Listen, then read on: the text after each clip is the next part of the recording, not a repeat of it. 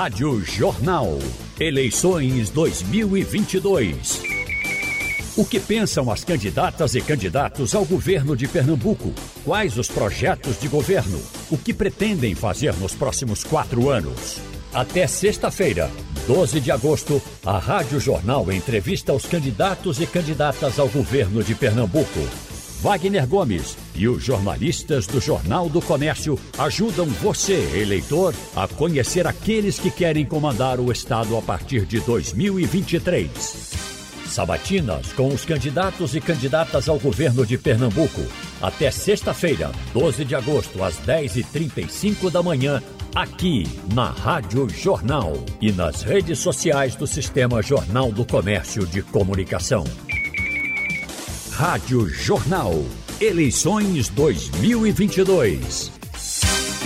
Bom, e o primeiro candidato a ser entrevistado hoje é o candidato Anderson Ferreira, do PL. Daqui a pouco vamos entrevistar também o candidato do PCB, Jones Manuel. Inicialmente, dou meu bom dia aqui, o meu colega Igor Maciel. Seja bem-vindo, Igor, mais uma vez. Bom dia para você. Muito bom dia, bom dia aos ouvintes também.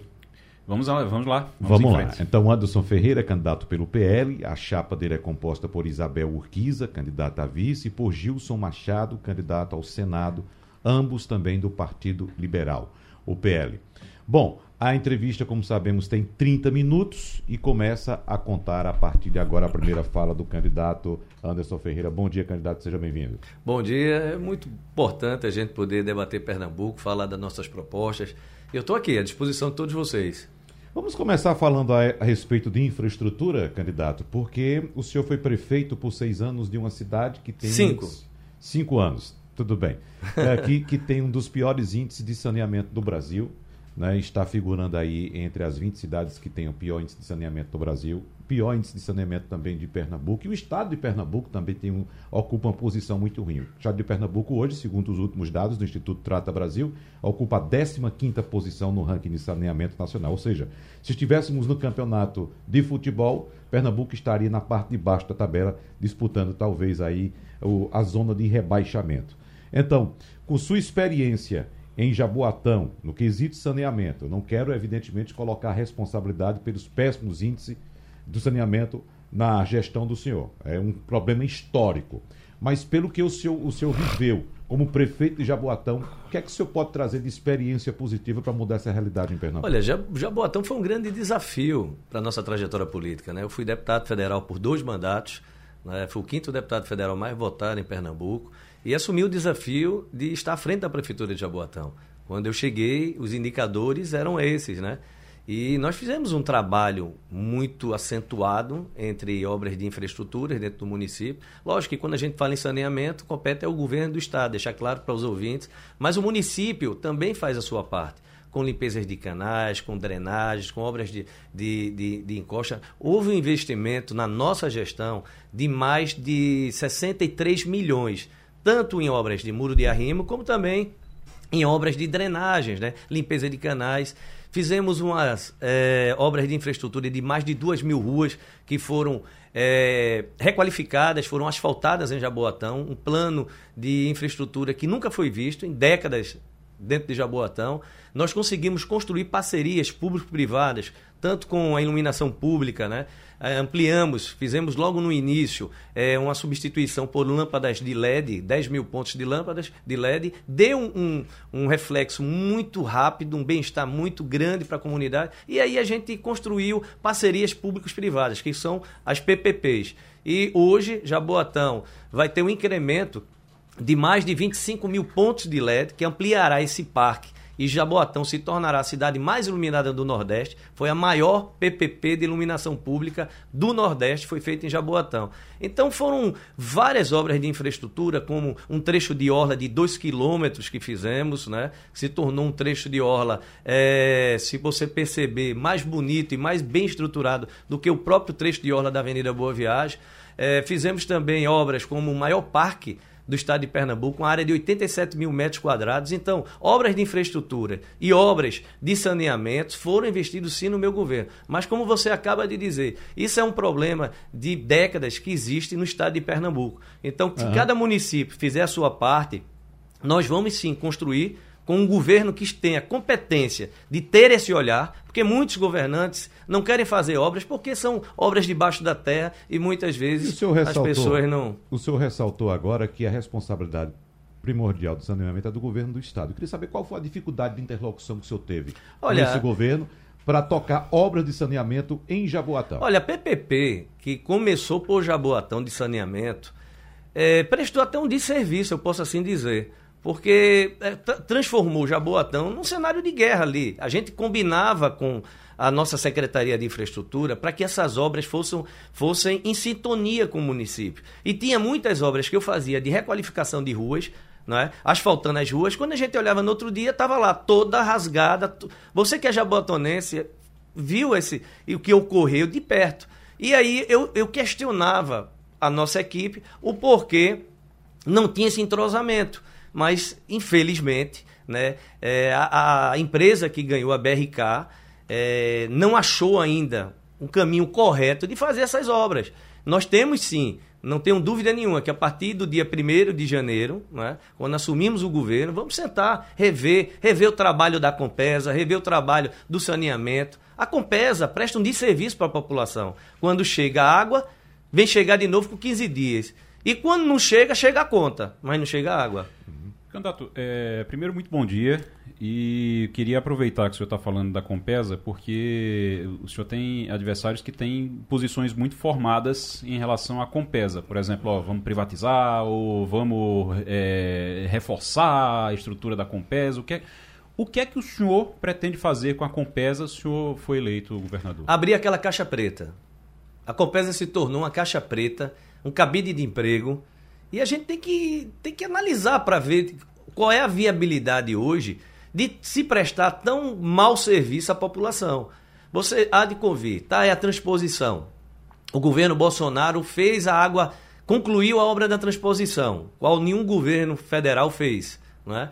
E as ligações dos ramais para chegar à casa da população não foi feita, que é obrigação da Compesa, do governo de Pernambuco, mas infelizmente temos aí o modo PSB de governar, que é o pior governador na história de Paulo de, de, de, Pernambuco, que é Paulo Câmara, e que hoje apresenta ser o candidato, que é o Danilo Cabral. Então, o povo de Pernambuco está cansado de ver um mau serviço prestado pela Compesa e quer sim uma oportunidade de ter um candidato que fale a verdade, tenha compromisso, chegar e dizer, ah, vamos privatizar, vamos fazer algo de uma forma. Calma, calma, calma. Eu sou um político diferente. Eu não sou de fazer promessa, eu sou de fazer proposta. Então a gente tem que, de fato, enxergar como nós vamos encontrar os cofres públicos para discutir com a população e ver aonde houve esses gargalos. E priorizar, seja a obra de contenção sobre a questão das barragens de contenção que não foram feitas. Tem aí seis, cinco barragens que foram prometidas há décadas. Né? Há década, há dez anos. Né? E só concluíram uma.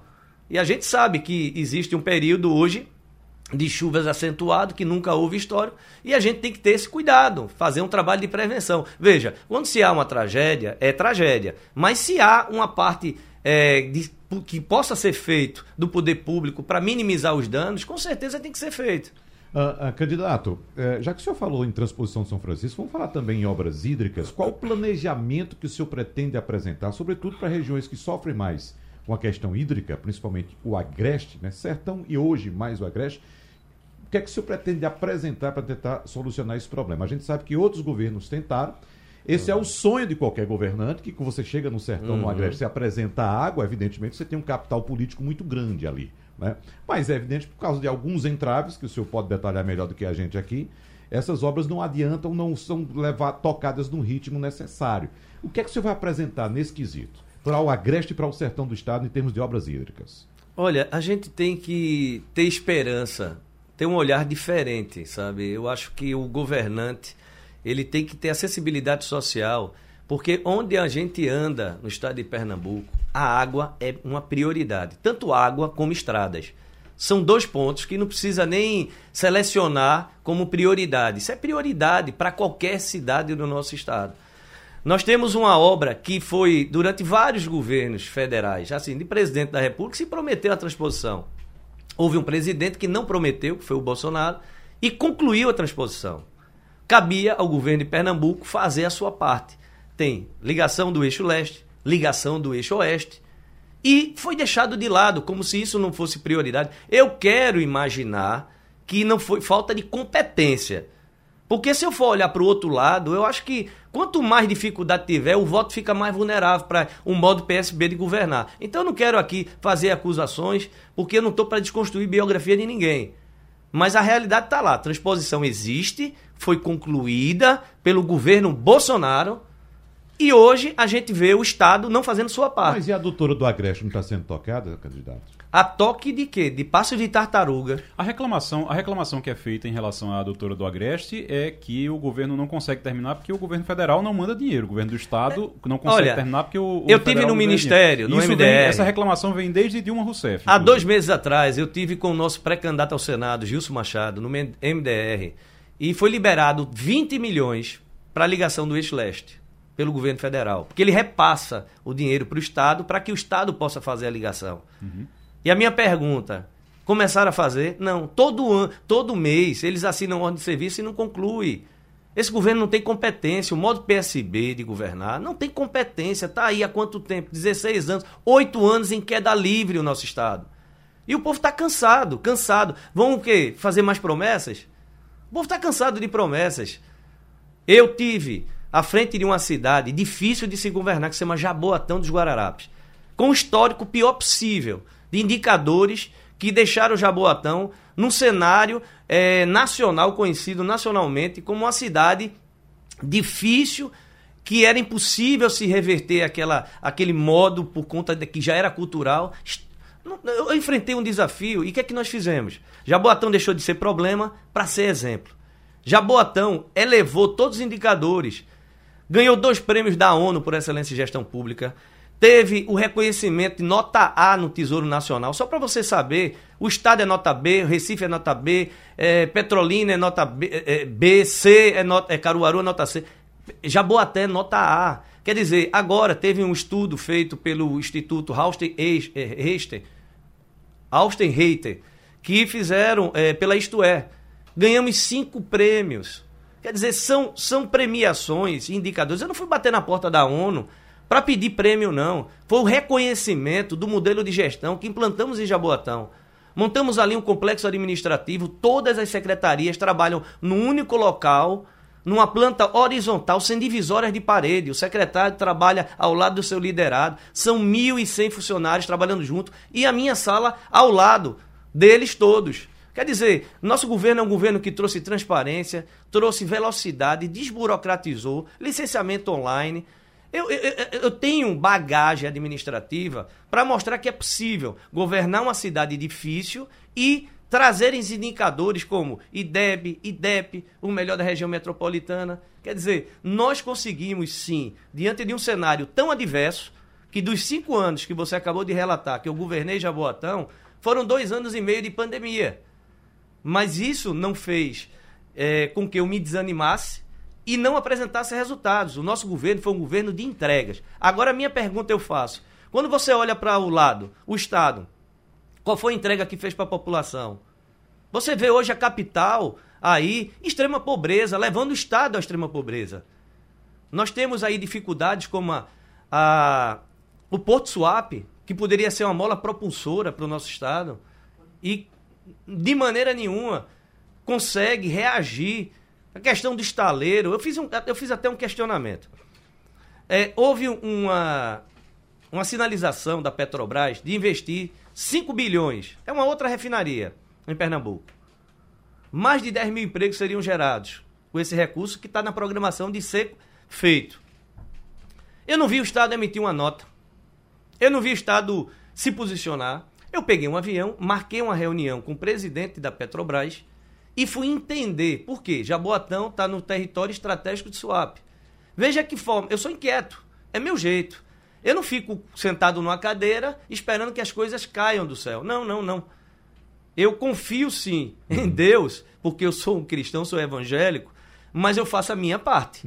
E quando eu cheguei lá, eu pude entender a complexidade e fiquei ainda chocado de ver a falta de articulação. O governo do estado de Pernambuco. Hoje, outra, outro episódio agora recente, o estaleiro. Tá lá, recuperação judicial.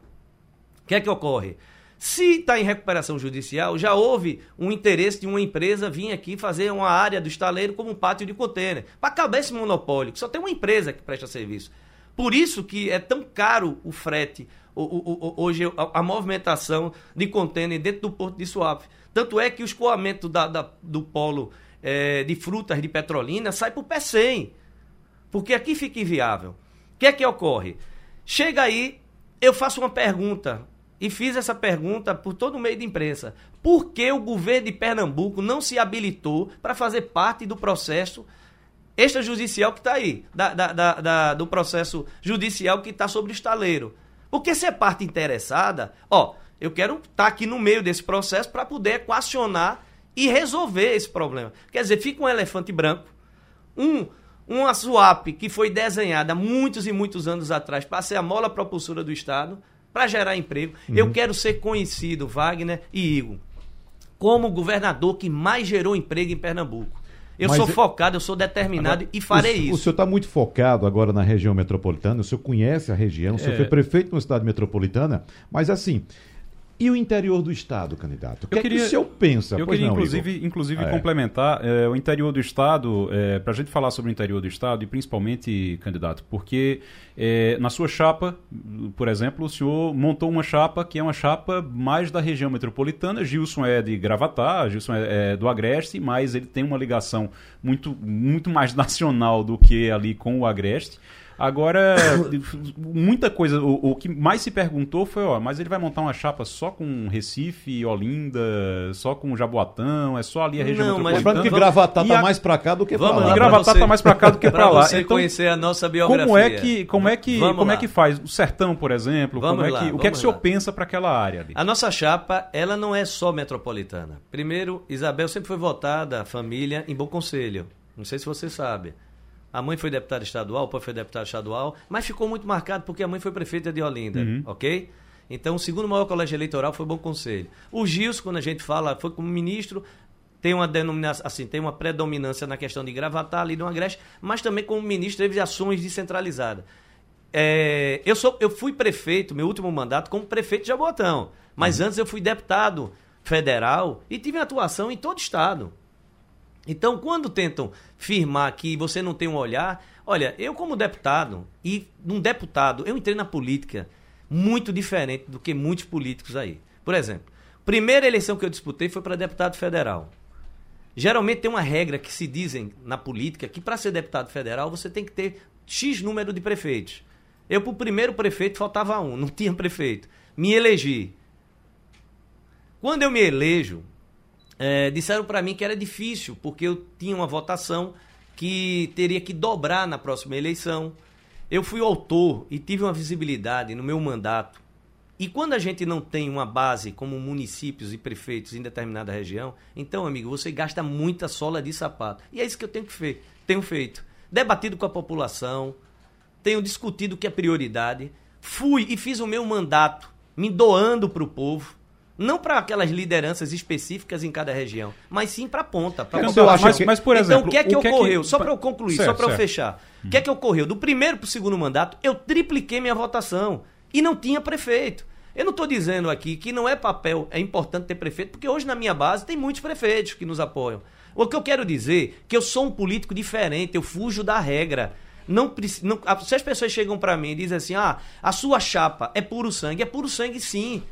Porque eu faço questão de ganhar a eleição com um time que foi convocado, um time do bem. Porque meu governo será um governo técnicos, de secretários técnicos. Eu não vou fazer conchavo político para poder mapear e dividir meu secretariado com cargos para agradar A, B, C. Quem entra no meu governo vai entrar com a responsabilidade de virar a chave de Pernambuco e me ajudar a colocar Pernambuco na, no estado que mais gerou emprego no Brasil. Por exemplo, o que é que o senhor pode dizer para as pessoas que nos ouvem que estão no sertão? Qual é a proposta que o senhor tem para as pessoas no sertão ou no cada Agreste? Região. Quando a gente fala de desenvolvimento, eu vou falar o senhor falou de SWAP, o senhor falou aqui da Eu vou falar de cada região. Mas... Vamos lá. Temos um problema em cada região e uma mola propulsora para cada região. A gente olha para o Agreste, vê um potencial do polo texto, vê um potencial da bacia leiteira.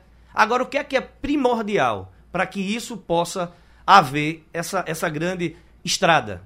É uma vergonha o escoamento hoje do polo texto, hoje da bacia leiteira, Hoje nós temos o turismo religioso muito forte em, em várias regiões do nosso estado. Em cada região eu estou debatendo o que é prioridade. Mas eu percebi, de tanto andar em Pernambuco, que por onde nós temos que começar é pelas estradas e com certeza pela questão da água. Então isso será feito cirurgicamente por cada região. Gerar emprego, quando você cons consegue deixar uma estrada viável para o escoamento do polo texto, você gera emprego. A gente, quando olha para o mercado hoje, que não tem uma atenção, microempresário, pequeno empresário, que precisa de linhas de crédito, precisa buscar parcerias, nós vamos sim fazer como nós fizemos à frente da, do, da cidade de Jaboatão. Governar com sintonia o que, que a população precisa. É engraçado, eu chego, vejo pré-candidatos aqui fazendo promessas faraônicas, sabe aquela coisa que parece um roteirozinho de candidaturas passadas. Ah, quem aqui não sabe que tem problemas de MLs em determinadas cidades? Tem cidade que não tem ML, o cara morre e não tem que se deslocar. Aí vai dizer, eu vou construir não sei quantos hospitais, quantas UPAs e quantas hospital para idosos, maternidade, não sei. Amigo, o povo quer que funcione que está aí. É simples assim. Nós vamos fazer um trabalho de requalificação do que já está existente, que o povo quer que funcione. Quando tem médico, não tem remédio. Quando tem remédio, não tem médico. E sim, vamos ampliar buscando parcerias público-privadas. Eu vou dar um exemplo fácil. Quando eu vi o reflexo da pandemia, que não só atingiu a saúde, mas também atingiu a economia, nós percebemos que houve um aumento muito grande nas unidades básicas de saúde em Jaboatão. Olha, a arrecadação cai. O que é que eu pude construir? Eu tenho um governo do estado de Pernambuco que virou as costas para Jaboatão. Virou as costas e durante cinco anos. Cinco não, seis, que entrou esse ano também agora aqui. O que é que ocorre?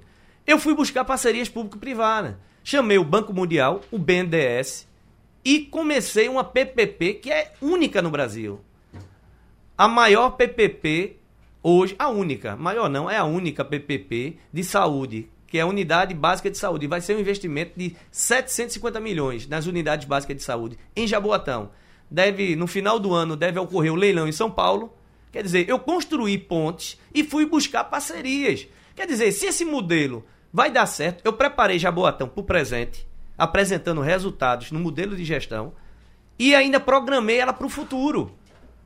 Quando eu falo na PPP de iluminação pública, mais de 25 mil pontos de LED. Jaboatão se tornará a cidade mais iluminada do Nordeste. Quando eu falo na PPP de saúde, eu falo no investimento para as unidades básicas de saúde de 750 milhões. Você sabe quanto nós já investimos com parcerias em, em Jaboatão? Mais de 5 bilhões. Quer dizer, é, é, é, nós temos construído uhum. essas parcerias. Minha preocupação é que nesse período de campanha tem um roteiro e vocês percebam a diferença. Eu sou um candidato que não faço promessa, eu faço proposta. Eu digo por quê, de que forma e como vamos fazer. Então, qual é a proposta do senhor para áreas de risco, por exemplo? Já que o senhor concentra muito na região metropolitana, levando em consideração. Não, não, quem está concentrando muito na região metropolitana é você, Wagner. Não, ele está puxando para o interior. Eu estava falando do tá interior. puxando do interior. Agora, levando em consideração que Jaboatão teve o maior número de vítimas na última tragédia, inclusive a maior sabe, da história de Pernambuco. Você sabe... Eu queria saber, inclusive, se o senhor se sente em algum ponto responsável por algum, algum daqueles, daqueles pontos de tragédia que tivemos Você sabe quanto foi investido? Daquela região, Monte Verde, ali foram 10 milhões de muro de arrimo. Quando você olha as, as imagens, você percebe que tinha um muro de arrimo e foi engolido pela força da água. Não choveu o que chovia durante quantos anos em Jaboatão? A última chuva dessa, eu me lembro, 30 anos, 40 anos, não, foi muito tempo. Não tinha nem como uma programação. Veja, sabe quantos foi investido em Jaboatão, em muro em costa, muro de arrimo em costa? 60, está sendo investido 63 milhões. Você tem dimensão disso? Agora você faz a pergunta para o Recife, para o Estado, porque isso nós conseguimos com a parceria com o governo federal. 63 milhões está sendo investido lá. Só naquele local foram 10 agora, milhões. Agora, sendo investido a partir de agora. Não, não, não. Vem sendo investido. 63 milhões. Sabe quantos foi naquele local? 10 milhões. Só em Monte Verde, naquela área. E quando você observa a imagem, você vê que existia um muro de arrimo. Mas a força da natureza foi tão grande que houve aquele ocorrido, aquela tragédia. Então, o que nós temos que fazer? Nós temos que unir forças. Isso é um trabalho que tem que ser feito ao longo do tempo, com o governo federal, governo estadual e o município. e ser feito de uma forma que várias e várias gerações também. Jaboatão é a quinta cidade no Brasil em número de morros. Você sabia? Você sabe quantas pessoas moram em, em, em morros em Jaboatão? 47 mil. Você sabe quantos habitacionais o nosso governo, meu governo, entregou à frente da Prefeitura de Jaboatão? 2.224 unidades, tirando pessoas dessa área de risco e trazendo para uma habitação. 6 mil famílias foram contempladas. O maior programa habitacional na história de Jaboatão. Isso foi no meu governo. Então, a gente tem a sensação de dever cumprido a cada dia. Então, isso tragédia, é um trabalho. A, que... a, tragédia ocorreu devido à forte chuva? O senhor coloca Mas isso, isso você, todo mundo sabe disso. Então né? vamos lá. Sou o estado de Pernambuco a chuva todo mais que forte vivenciou últimos... esse momento. Recife, é, Camaragibe, Olinda. Uhum. Mas eu não vim aqui para falar de coisa triste. Eu vim fazer, falar de coisa alegre. Mostrar o quanto não, Pernambuco é... tem potencial para que a gente possa investir e reverter todas essas desigualdades. Eu sempre digo, Wagner, que o discurso de puxar Jaboatão, puxar o Estado, de puxar. Quem vai fazer meus adversários? Eu não estou com problema nenhum com isso, pode fazer. Agora eu vou puxar Pernambuco para cima, porque nós temos um potencial muito grande, muito forte. Nós temos um Estado rico, nós temos um, um Estado que precisa ter um olhar para cada região específica. Quando você falou da questão da região metropolitana, Muitos dizem assim: ah, o Recife é a mola propulsora. Mas a gente tem o Agreste, nós temos o Sertão, nós temos regiões que são molas propulsoras em cada área. E o nosso trabalho, ele não pode ser um trabalho centralizado apenas especificamente para uma única região. A gente tem que governar para todos. O qual, é, qual foi o diferencial da minha gestão em Jaboatão? São sete distritos que a gente chama de áreas. Eu tive que dividir em sete, em sete áreas. Você acredita que até as políticas públicas são descentralizadas e com campanhas diferenciadas em cada área, Observe, porque cada região tem sua peculiaridade. Observe que o senhor também puxa Jaboatão, mas eu quero saber exatamente isso, candidato. É planejamento. A chuva que atingiu Jaboatão agora, que o senhor disse foi a mais forte em 30, 40 anos, ela vai voltar daqui a 30, 40 anos. Sim, aí é um trabalho. Eu vou planejamento, dizer, é isso planejamento, que a gente tá falando. mas você não pode achar culpados. Era fácil para mim aqui dizer assim, ó, eu vou culpar o governo, porque o governo não investiu em Jaboatão, virou as costas para Jaboatão. Ah, eu vou culpar o governo federal. Não tem culpado, irmão. O que a gente tem aqui é o dever cumprido de cada papel, de cada ente. O Estado tem que fazer seu papel, o governo federal tem que fazer seu papel e o, a prefeitura tem que fazer seu papel. A prefeitura fez o seu papel. Sendo que a gente não pode achar um culpado de algo que não ocorria em décadas. Nós temos sim que cada dia fazer uma semente e cada um fazer sua parte para que no futuro todos possam revirar. Vamos lá, habitacional. 47 mil pessoas. Você tira no estralar de dedo de cima de um morro? Não tira. Você tem que levar quanto tempo e quantos tempos de fazer obras de habitacionais para tirar essas pessoas que estão em área de risco. Então, ninguém queira botar no meu colo responsabilidade, que isso não pode ser. Eu não estou colocando no colo de ninguém. Eu acho que o governante tem que ter o pulso firme e mostrar o que fez. Nós fizemos, agora nós não podemos evitar tragédias. Uhum. Candidato, podemos é... minimizar elas. Deixa eu falar um, rapidinho. O tempo está curto, mas falar rapidinho aqui de política. É... O, senhor, o senhor e outros colegas candidatos eles têm sido criticados, o senhor, principalmente Marília e Danilo, têm sido criticados por usar, entre aspas, muletas aí eles chamam de eh, eh, se, se, referindo a Bolsonaro e a Lula como muletas é, para poder e que não debatem Pernambuco, é, que não querem debater Pernambuco, que querem apenas usar essa coisa de Bolsonaro contra Lula, Lula contra Bolsonaro. Como essa. Deixa eu deixar bem claro Sim. aqui. Olha, eu quero que as pessoas entendam. Eu disse que eu sou um político diferente e vou mostrar que eu sou diferente pelo posicionamento. Eu sou bolsonarista, sim. É o meu presidente. Sou anti-Lula, anti-PSB. O que Pernambuco não pode é, continuar vivenciando é tornar um quintal de briga familiar entre Danilo e Marília. O que está ocorrendo em Pernambuco, você que está nos assistindo, perceba, hoje virou Pernambuco uma briga de um quintal familiar. Danilo Cabral, que é a turma de Paulo Câmara, junto com Marília. Não, não, não, não. Pernambuco não merece isso. Não vai passar por isso. Pernambuco merece um governante que tenha responsabilidade, que foque Pernambuco, que construa parcerias. Quando eu falo do governo federal, eu falo do presidente Bolsonaro, porque investiu 130 bilhões em Pernambuco. Foi o presidente que mais ajudou Pernambuco. E vou dar uma notícia à primeira mão. A partir de hoje, O Auxílio Brasil passa a ser pago, 600 reais. Acabou aquela, aquela merreca e aquela micharia, aquela esmola que o governo do PT dava, que a média era 140 reais, para 600 reais. Um auxílio com dignidade e começa a ser paga a partir de hoje. Apesar Quer de dizer, todo esse investimento, o que é que o senhor acha que leva então o Bolsonaro a ter uma rejeição tão alta não, aqui que chega perto de não, 60%? Mas a rejeição alta é só você ir nas ruas. Veja como foi a presença de Lula em Pernambuco e a presença de Bolsonaro. Em todos os lugares que Bolsonaro.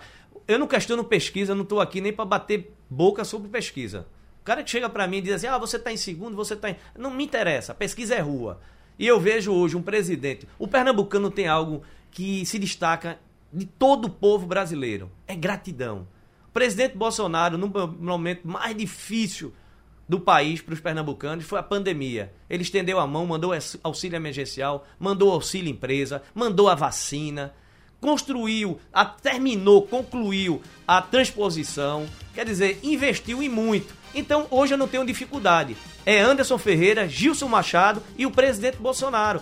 Acabar essa história de Pernambuco virar o quintal de barraco de Marília Arrasco, Danilo Cabral, da família Campos aí em companhia. Então, vamos acabar e vamos apresentar um novo projeto para Pernambuco. Candidato. Esse novo projeto é Anderson Ferreira.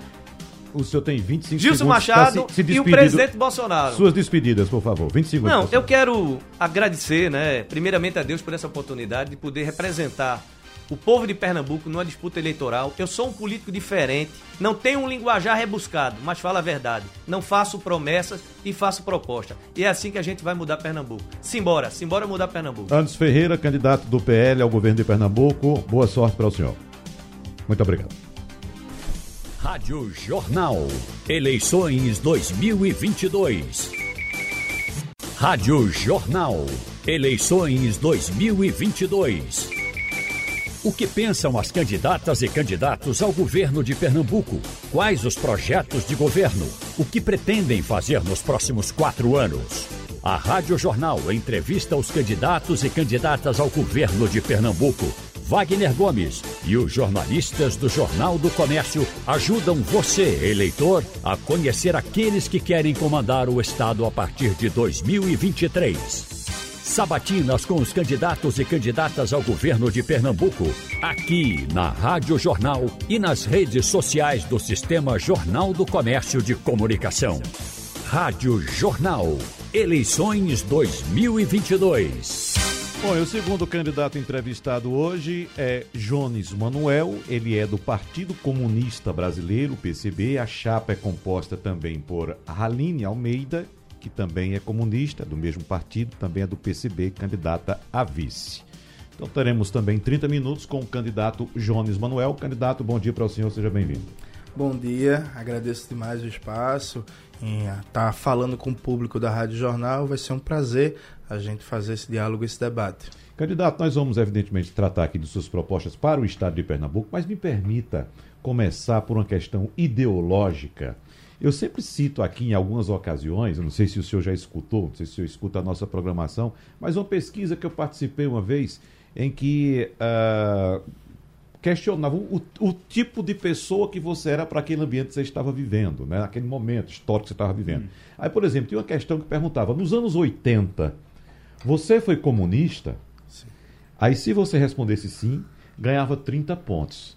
A pergunta seguinte era a seguinte: Hoje, você ainda é comunista? Aí, se você respondesse sim, perdia os 30 pontos da questão anterior. Então, é só uma questão para a gente aqui, uh, uh, evidentemente, tocar nesse assunto, porque é um assunto muito polêmico hoje. Eu queria saber do senhor, ou que o senhor explicasse para o nosso ouvinte, o que é hoje ser um comunista. Porque tem gente aí dizendo, atacando o comunista, vamos acabar com o comunismo, vamos destruir os comunistas. E às vezes eu pergunto, o que é um comunista? Aí fica aquele silêncio não, que a pessoa não sabe o que é. Você pode explicar, por favor? Perfeita pergunta, acho muito importante, né? O anticomunismo é cada vez mais forte na realidade brasileira. E eu acho que uma das pessoas que melhor explicou o que é o comunismo foi Dom Helder Câmara, né? Ele tem uma famosa frase que dizia: Quando eu dou comida aos pobres, me chamam de santo. Quando eu pergunto por que existem pobres, me chamam de comunista. Ou seja, o que é o comunista? É aquela pessoa que não aceita a existência da pobreza, da miséria, da desigualdade, da fome, do desemprego, de crianças sem escola, de falta de saúde, do trabalhador do campo que planta e não tem acesso à sua própria comida, né? Porque, enfim, é negociada por atravessadores e por aí vai, ele não fica com quase nada do que ele planta. Enfim, o comunismo é a brilhante ideia de que a humanidade tem capacidade de produzir riqueza e cultura para todos e todas e que não é justo, não é necessário, não é ético e humanamente aceitável que a gente tenha pessoas passando fome, que a gente tenha pessoas no desemprego, que a gente tenha pessoas sem direitos sociais fundamentais. O que é que quer um comunista? O comunista é o verdadeiro humanista da sociedade.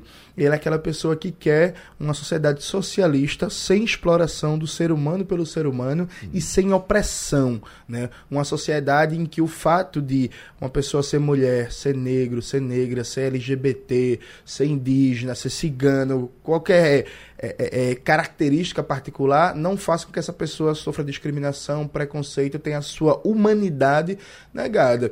Então acho que Dom Helder definiu muito bem quando ele falou, quando eu pergunto por que tem pobres me chamam de comunista, porque o comunista é aquela pessoa que vai olhar a pobreza e vai dizer, isso não é natural. Se não é natural, a gente pode mudar, a gente pode mudar a partir da ação política organizada, porque citando outro grande pernambucano, né, como diria o Chico Sainz, organizando, a gente pode desorganizar, desorganizar esse sistema de exploração e opressão que faz com que, por exemplo, um dos países é, que mais produz alimentos no mundo, a gente tenha mais de 33 milhões de brasileiros passando fome uhum. e quase 2 milhões de pernambucanos e pernambucanas em insegurança alimentar grave ou moderada, ou seja, passando fome ou próximo disso. E qual o modelo comunista hoje vigente no mundo que faz o senhor se inspirar e pensar que, por exemplo, esse modelo poderia trazer alguns exemplos para Pernambuco. Nós temos hoje, por exemplo, Cuba, nós temos a Coreia do Norte. Eu não sei se o senhor cita outro exemplo.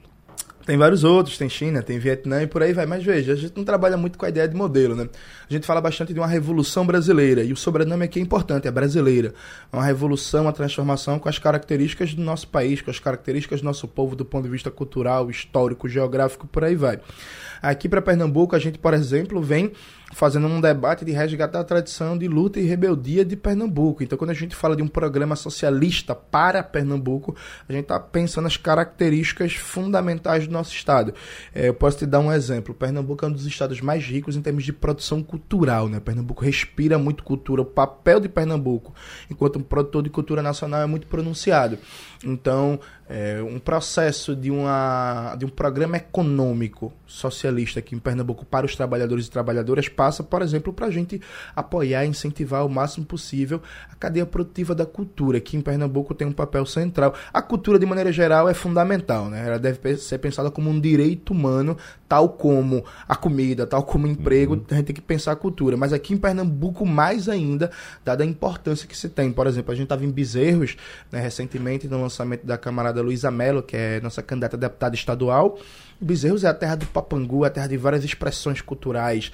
E aí, quando a gente pensa um projeto de poder popular para Pernambuco, a gente passa para as características de Pernambuco, né? Então a gente não trabalha muito com a ideia de modelos, agora a gente trabalha com a é, reivindicação histórica. Né? Nós somos um partido centenário, o PCB tem 100 anos de existência, e aqui é o partido de Gregório Bezerra, aqui é o partido de Júlia Santiago, Adalgisa Cavalcante, de Abelardo da Hora, e tantos grandes nomes fundamentais da cultura e da história pernambucana e brasileira. O meu colega Igor Marcel está louco para lhe perguntar, mas me permita, Igor, pegar claro, esse gancho claro. da cultura, porque eu quero associar essa colocação feita pelo candidato Jones Manuel, essas colocações, Há uma prática que é muito difundida hoje nas sociedades mais desenvolvidas, que é conhecida hoje como economia criativa. Isso. Você sabe muito bem que o operador de cultura uh, foi condicionado a, em épocas, por exemplo, de produção cultural, carnaval, São João, sei lá, bater a porta lá do gestor e pedir uma ajudinha para ele ter que levar a sua manifestação cultural para a rua. Mas aí eu coloco para o senhor quais são suas propostas para o campo de economia criativa, levando em consideração a sua ideologia comunista, que a gente sabe que tem um certo entrave aí com o capital. E pensa-se hoje a cultura como um meio de sobrevivência. Você sobreviver independentemente de governo através da sua cultura, candidato. Veja, é, a minha ideologia ela tem um entrave com a exploração. Né? A gente não aceita exploração, a gente não aceita opressão.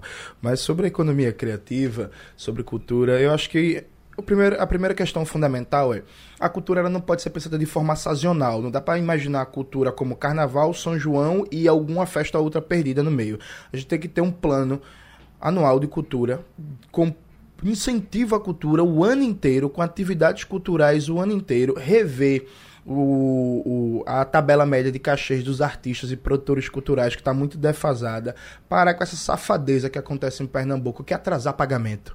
Porque aqui em Pernambuco é histórico. Tem um FIG, tem um carnaval, tem um São João, o artista vai receber 4, 5 meses depois. Os conselhos de cultura, tanto de prefeituras quanto do governo do estado, não funcionam realmente com participação dos trabalhadores da cultura e coisas básicas, como por exemplo, na época do prefeito João Paulo em Recife, você tinha uma política de pontos de cultura de ocupar as praças. Então todo final de semana você tinha hip hop, dança, espetáculo, maracatu, afoxé, enfim, para movimentar inclusive a cidade, a cadeia produtiva da cultura. Isso acabou em Recife, né, destruída pelo PSB, em Pernambuco, igualmente destruído pelo PSB.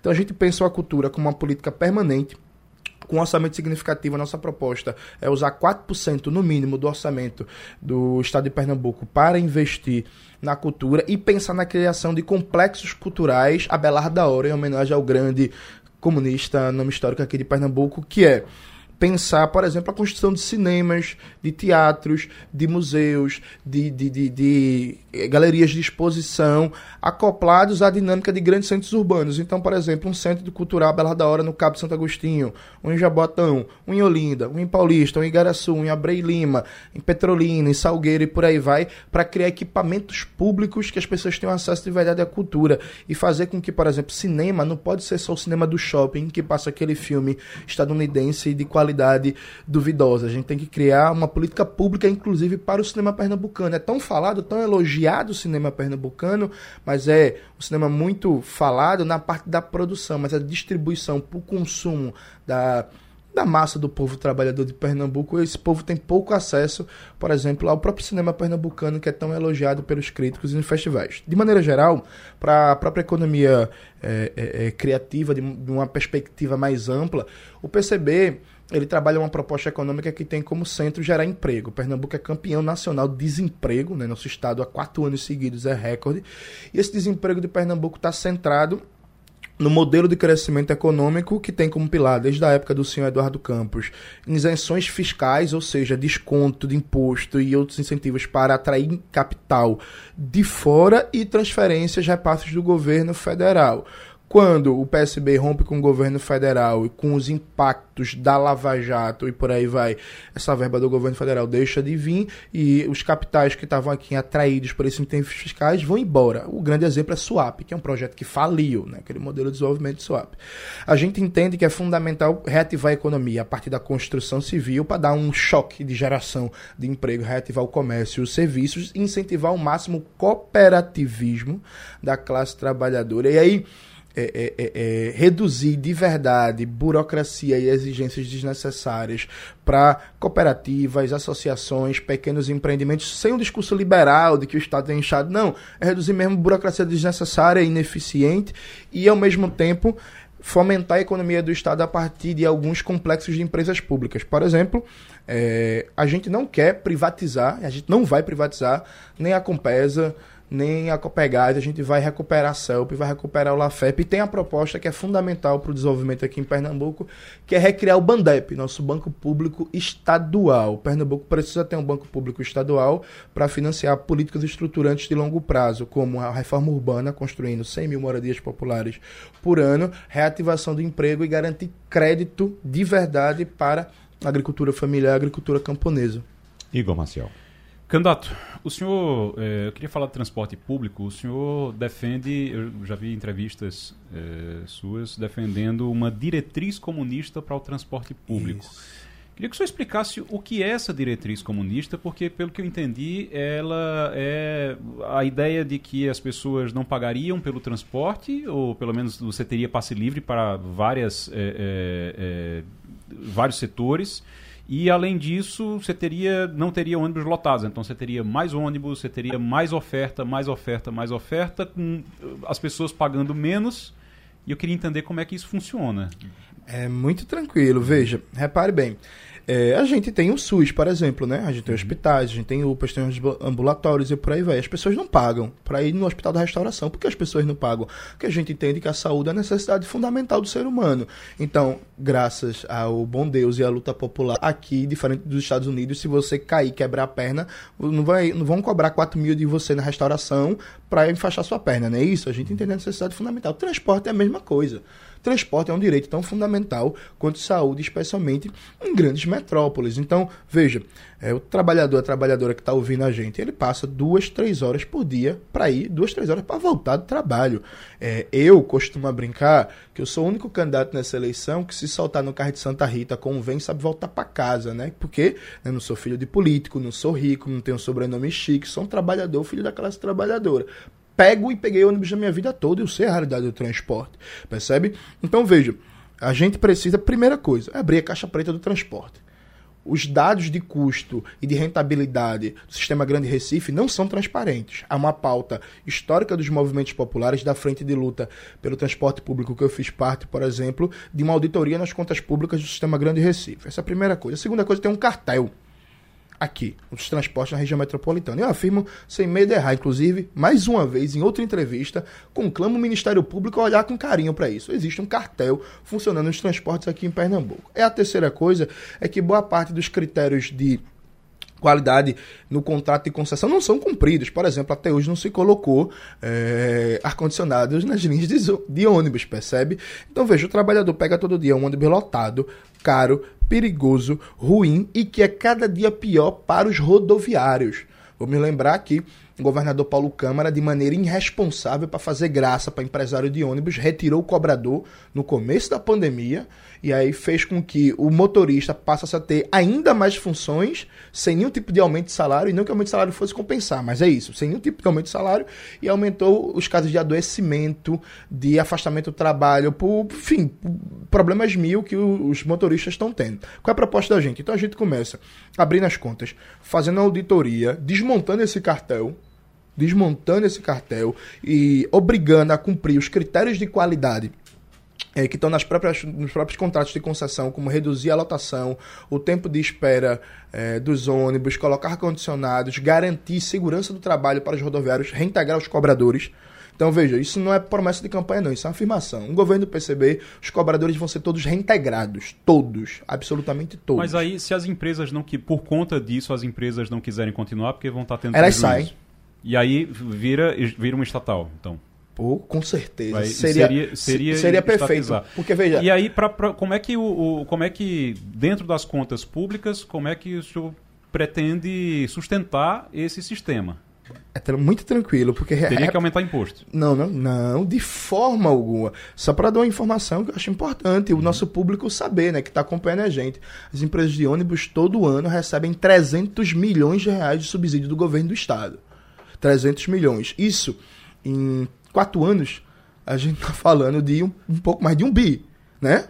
Então, assim, não teria que aumentar imposto. Inclusive, há que se que, é, é, questionar a série de subsídios cruzados, que inclusive as empresas de ônibus também têm, porque passa subsídio também por combustível, por importação de peças e por aí vai.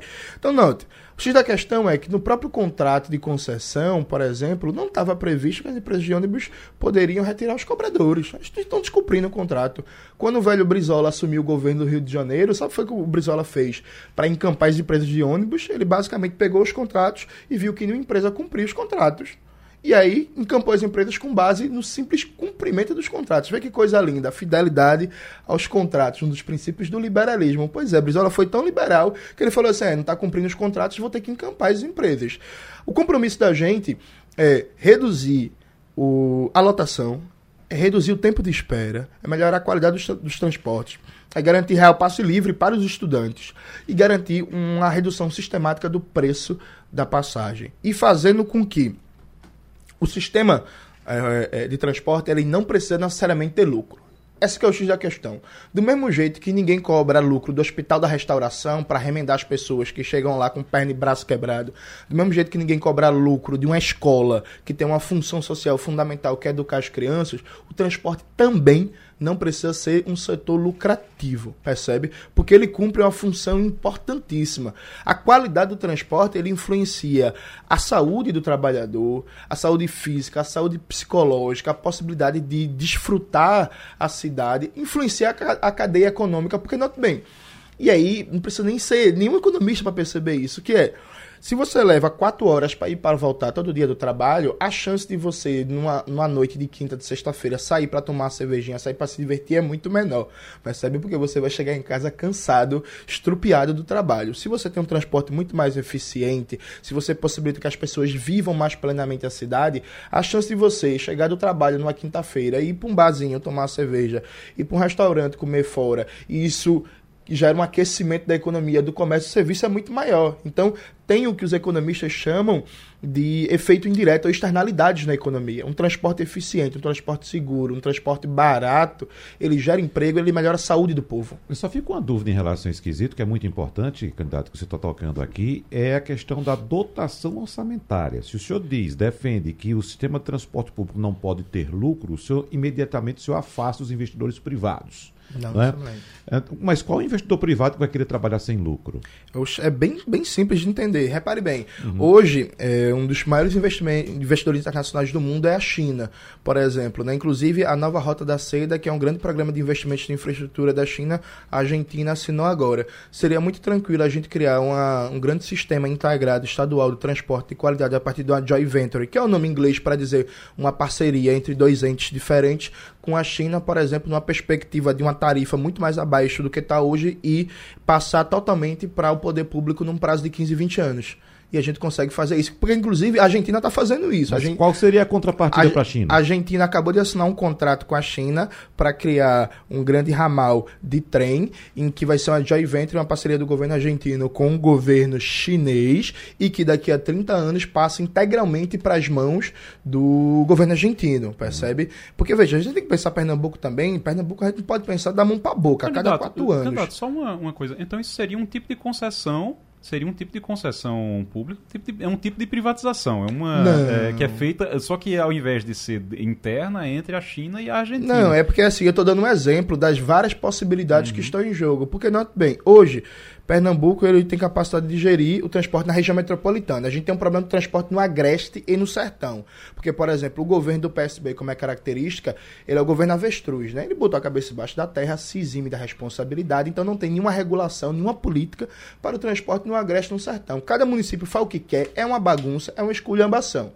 Então a gente tem uma questão também de criar um verdadeiro sistema estadual de transporte. Pernambuco hoje não tem um sistema estadual de transporte.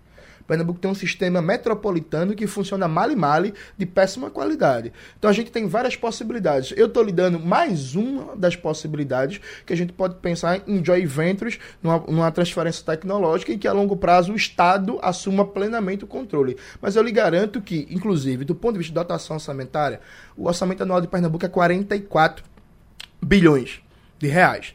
Nisso você tem uma série de coisas que precisam ser é, revisadas. Como eu, como ele disse, são 300 milhões por ano de subsídios de isenções fiscais para as empresas de ônibus. Você pega o que o Estado deixou de arrecadar de ICMS do setor sucroalcooleiro, dos grandes usineiros, dos grandes canavieiros, isso dá mais de 10 bilhões. Percebe? E a gente, uma das bandeiras que a gente defende é uma auditoria nas contas públicas de Pernambuco dos últimos 20 anos, pegando o último governo Jarbas até aqui. Porque houve uma farra de isenções fiscais aqui em Pernambuco, especialmente na época do senhor Eduardo Campos, que pouca gente denunciava aqui em Pernambuco. Era o caso do quem denunciava isso bastante, por exemplo, o professor Heitor Scalabrini, o Paulo Ruben, por aí vai, que é o nível de crescimento da economia de Pernambuco sempre foi maior que o nível de arrecadação, porque era uma farra de isenções fiscais, boa parte dessas empresas foram embora e Pernambuco tem uma série de esculhambações que é um típico estado dominado pelos ricos, que é o seguinte, você pega uma cidade como Vitória de Santo Antão, Vitória de Santo Antão é uma cidade que tem falta d'água sistemática, mas tem uma empresa lá da pecuária que consome 90% da água disponível na cidade. Essa empresa não paga a conta de água. Percebe? Então, assim, quantos milhares, quantos milhões de reais a gente está deixando de arrecadar anualmente numa escolhiabação, numa empresa que consome boa parte da água de uma cidade que o povo passa 10, 15 dias sem água? A gente vai uhum. cobrar a conta de água, além de acabar com essa safadeza.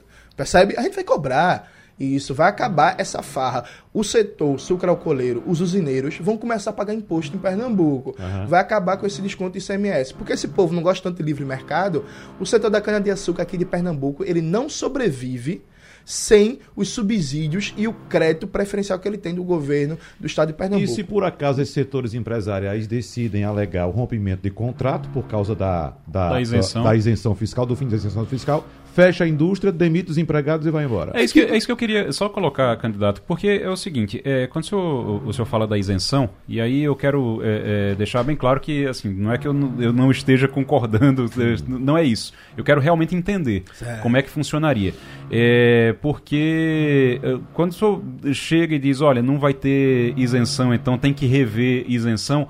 Quando você revê isenção, acaba com os empregos que estão sendo gerados por conta daquela isenção. O cálculo que se faz de isenção é um cálculo que você isenta aquele, a- a- aquela empresa de acordo com os empregos que, que estão sendo gerados ali. Então, a consequência direta e imediata seria, ó, não vai ter mais essa- isenção, os empregos se acabam também. A gente tem um problema sério aqui de desemprego. Pernambuco é um estado que tem um problema seríssimo de desemprego.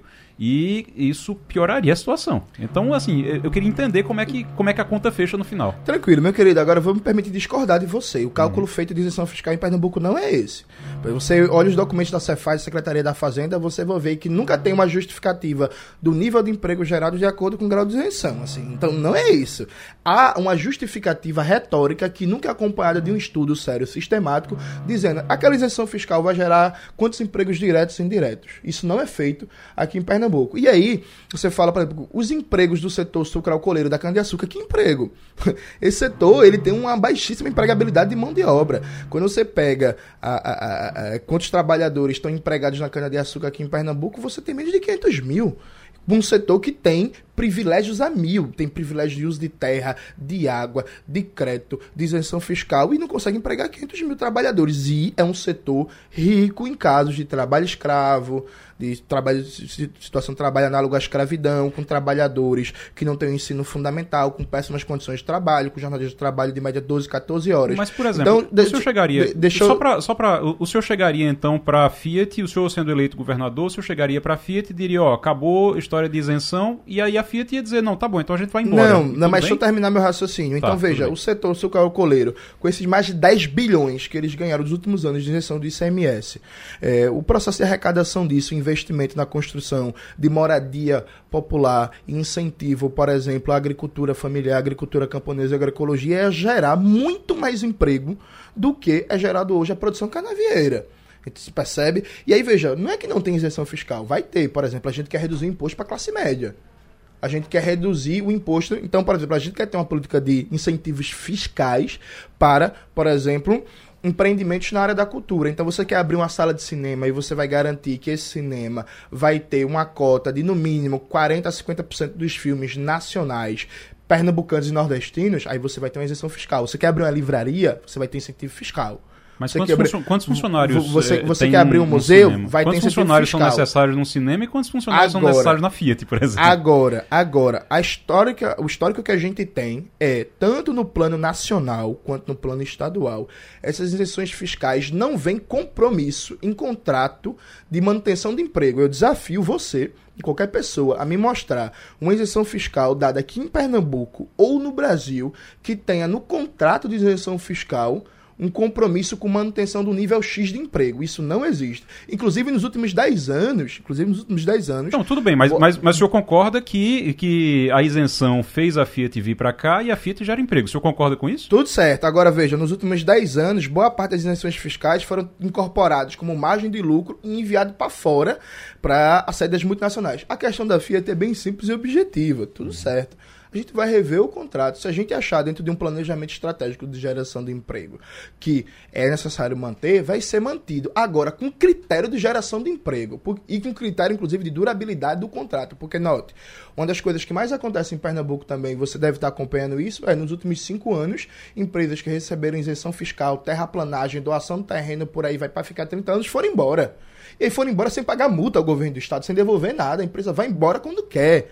Percebe? Então, um contrato que é um contrato que é uma mãe para as empresas, no bom sentido da palavra mãe, que é isso, é tudo para elas. Então elas não têm que pagar rescisão de contrato, elas não têm critério fixo de geração de empregos, elas não têm transferência tecnológica, não tem nada. Então, veja, é um tipo de Estado que é um Estado para as empresas, para os ricos que não tem preocupação mínima com a classe trabalhadora, com geração de emprego, com defesa do meio ambiente. Isso vai acabar. Isso vai acabar. Agora, a gente vai gerar bastante emprego. Inclusive, Pernambuco, num governo do PCB, vai ser um governo que vai acabar com o desemprego, porque a gente vai ter compromisso de investir o orçamento público onde se gera emprego de verdade. Porque, não, bem, vem, vem cá, quem é que produz comida? Que chega na nossa mesa é agricultura familiar. É o seu Zé, a dona Maria do Campo, que planta macaxeira, que planta feijão, que planta verdura, hortaliça. Não é o grande canavieiro rico, normalmente com trabalho escravo, que inclusive nem mora em Pernambuco, nem gosta do Estado, aparece aqui de vez em quando, que está recebendo bilhões de crédito e de, incentivo fiscal. A gente vai garantir o, o, o crédito, o apoio técnico, o escoamento da produção, o incentivo para, por exemplo, aquele agricultor, aquela agricultora do Cabo Santo Agostinho que planta macaxeira, como é o caso da minha família, que planta macaxeira, que planta feijão que, sabe? Que planta a comida que coloca na nossa mesa. E é esse povo, sim, que gera emprego, que gera renda, que gera oportunidade. Agora, os grandes empresários vão ter que ir para oposição pela primeira vez na história de Pernambuco. Candidato, falta pouco tempo para a gente encerrar e eu queria que o senhor falasse um pouco a respeito do interior. Nós temos problemas graves estruturais no interior com abastecimento hídrico, com rodovias, com é, saúde. A gente sabe a quantidade de gente que vem do interior todos os dias para cá para buscar tratamento de saúde. Qual o ponto principal que o senhor aponta no, no interior?